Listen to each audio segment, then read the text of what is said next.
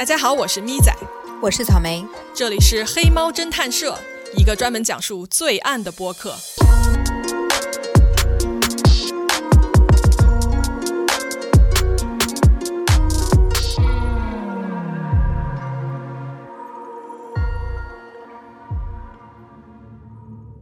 Hello，各位，Hello，我们仅有的四位粉丝。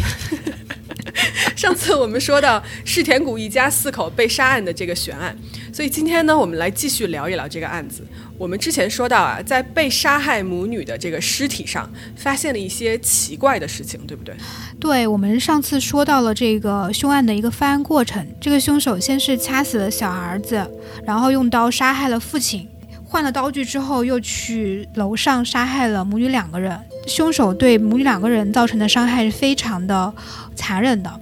首先，这个八岁女儿的门牙被打掉了，还有一些脑出血的症状，这些都是活着的时候造成的伤害。母女两人的身上除了被刺了非常多的刀之外，面部基本上没有办法去辨识，甚至还有一些死后的伤，特别的残忍。死后的伤，那我就想不明白了。你说人都死了，为什么还要？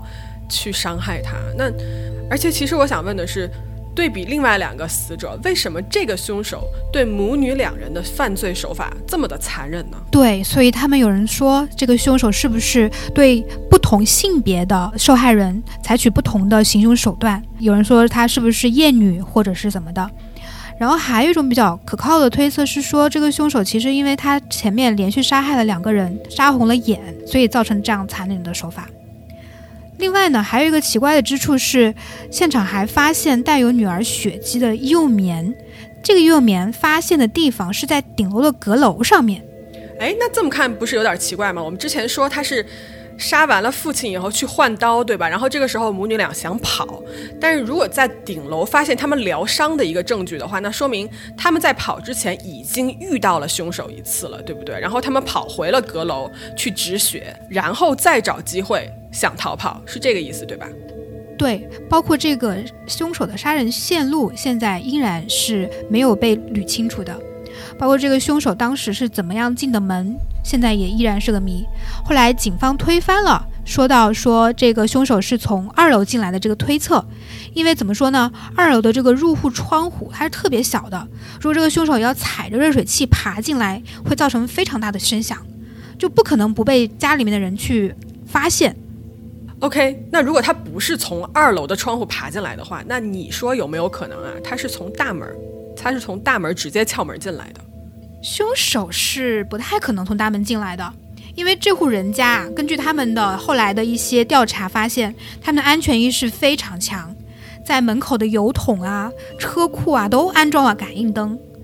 有亲戚的证言证词是说，这家人连就是呃快递进门，他们都会先看个脸是谁，然后再开门。包括他们家还安装了当时日本非常，呃先进的一些呃安全门锁，所以这个凶手基本上是不太可能从大门破门而入而不被发现的。OK，那如果他没法儿，他第一没法儿从大门进来，然后第二他如果是家里有人的情况下从二楼进来也会被发现，那有没有可能他是趁这家人不在家的时候从二楼进来，然后躲在家里面？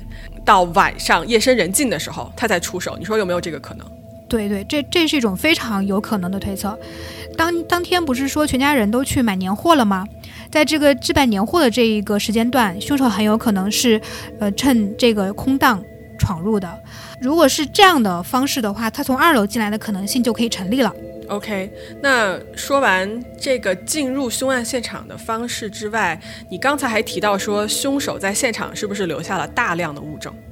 警方在现场发现了大量被认为是凶手的物品，包括什么呢？渔夫帽、外套、运动衫、腰包、手套、鞋子、围巾，还有手帕。这个手帕上面还带了香水，八样东西。除了裤子之外，基本上这个全身的一套衣物都被留在了现场，整整齐齐的叠放在他们家的二楼上。整整齐齐的叠放，那，嗯，首先我觉得挺变态的。第二，哎，你说，你说他就是所有衣服都换下来了，然后他还要跑，那那他怎么他怎么跑的？他不穿衣服就跑了吗？对啊，这很奇怪。那有可能他就换了一身呗，可能自己带了一身衣服过来换一下。然后才跑的。OK，那如果他是换了一身衣服在跑的，说明他来之前就已经在包里装了一套衣服，对不对？那说明这个人他真的是处心积虑谋划好了，今天晚上要过来杀人的，对不对？对，所以有推测说这个人很有可能是一个职业杀手。然后呢，警方对这些留下的衣服和帽子进行了一个深入的追踪。这些衣服啊，基本上都是在日本的市面上是可以买到的，比如说，呃，外套是优衣库的，手帕是无印良品的。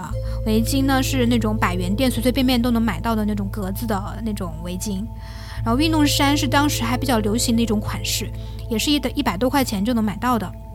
只有说这个鞋子啊是当时一个英国品牌，它从足迹的那个大小来看呢，凶手的尺码是只能在韩国是买到的，日本是没得卖的，所以就推测说这个凶手可能是不是就是买的走私的一个鞋子。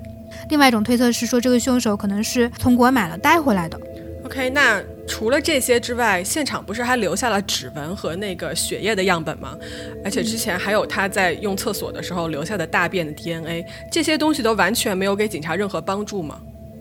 现场留下的指纹在日本的国内其实已经做了几千万人的一个比对了，但是在指纹库里是完全没有找到。OK，其实啊，就是我看这么多案子啊，里面提到说啊，警方在现场发现了什么 DNA 啊、毛发样本啊、指纹啊、鲜血样本，这一些其实看上去非常有价值的一些就是呃证据，但如果你找不到匹配的对象的话，那其实它就完全没有用，对不对？对，而且这个日本警方还把指纹同步给了国际刑警组织，也是没有任何结果，这说明这个凶手在不管是日本的国内还是在国外都是没有犯罪案底的。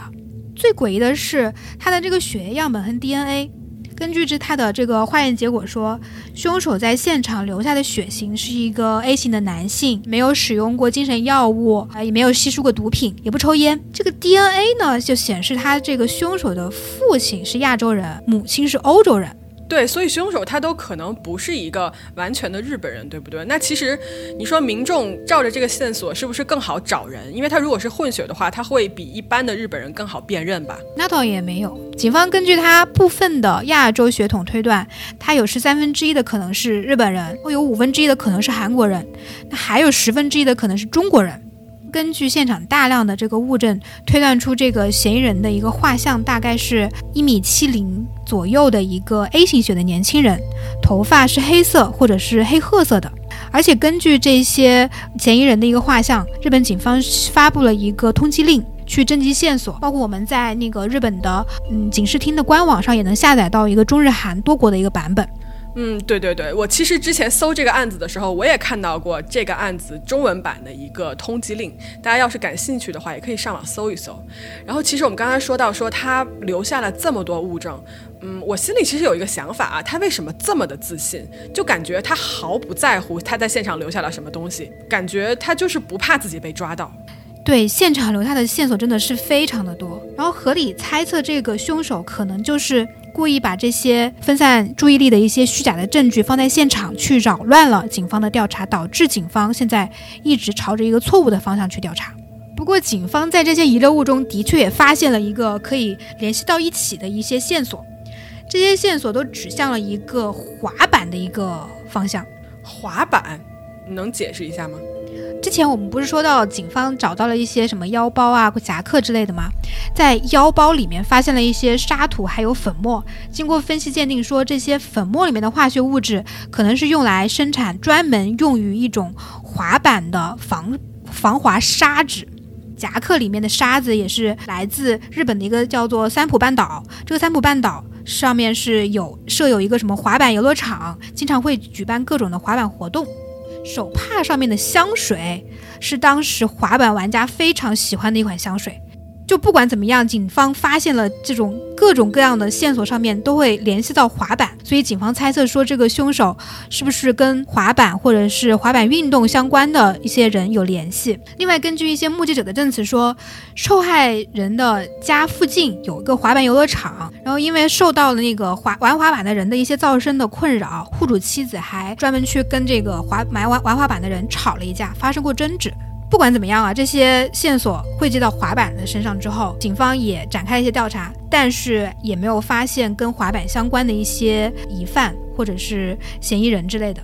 OK，所以你刚才提到说，嗯，这个户主的妻子跟这个他们家附近的这些玩滑板的人有过争执，对不对？那我们来说一下凶手的杀人动机。那如果是刚才你提到的这个争执的话，有没有可能凶手是来寻仇的？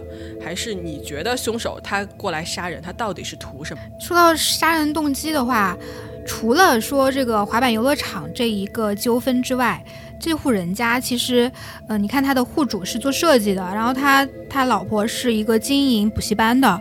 从表面上来看，这两两人是，呃，跟外面应外界应该是不会有什么深仇大恨的。他们家也不是特别有钱，啊，但是传说是说，你知道日本媒体也喜欢这种各种。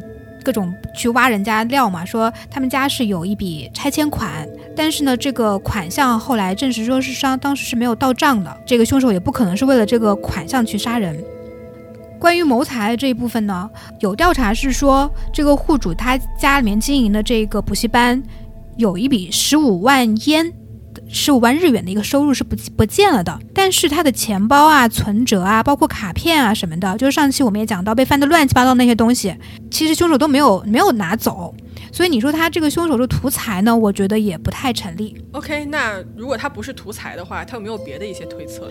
还有推测是说，呃，凶手就是一个专业的杀手，因为刚刚之前也说到，他全身都脱了，换了一套衣服。直接走人了，这个杀人的手法是比较专业的，不像是，而且也不像一个初犯。但是呢，如果说你他他是一个专业的杀手，他能干这一行吧，多多少少能留下案底吧。那他的指纹呐、血液这些也被证实是没有找到任何匹配的，这就完全找不到他的一些动机了。OK，那你说，在这么多证据的情况下，指向了各个不同的地方，然后又经过了这么多年，却一直找不到凶手，那？有没有就是最新的消息说日本警方现在是怎么来处理这个案子的呢？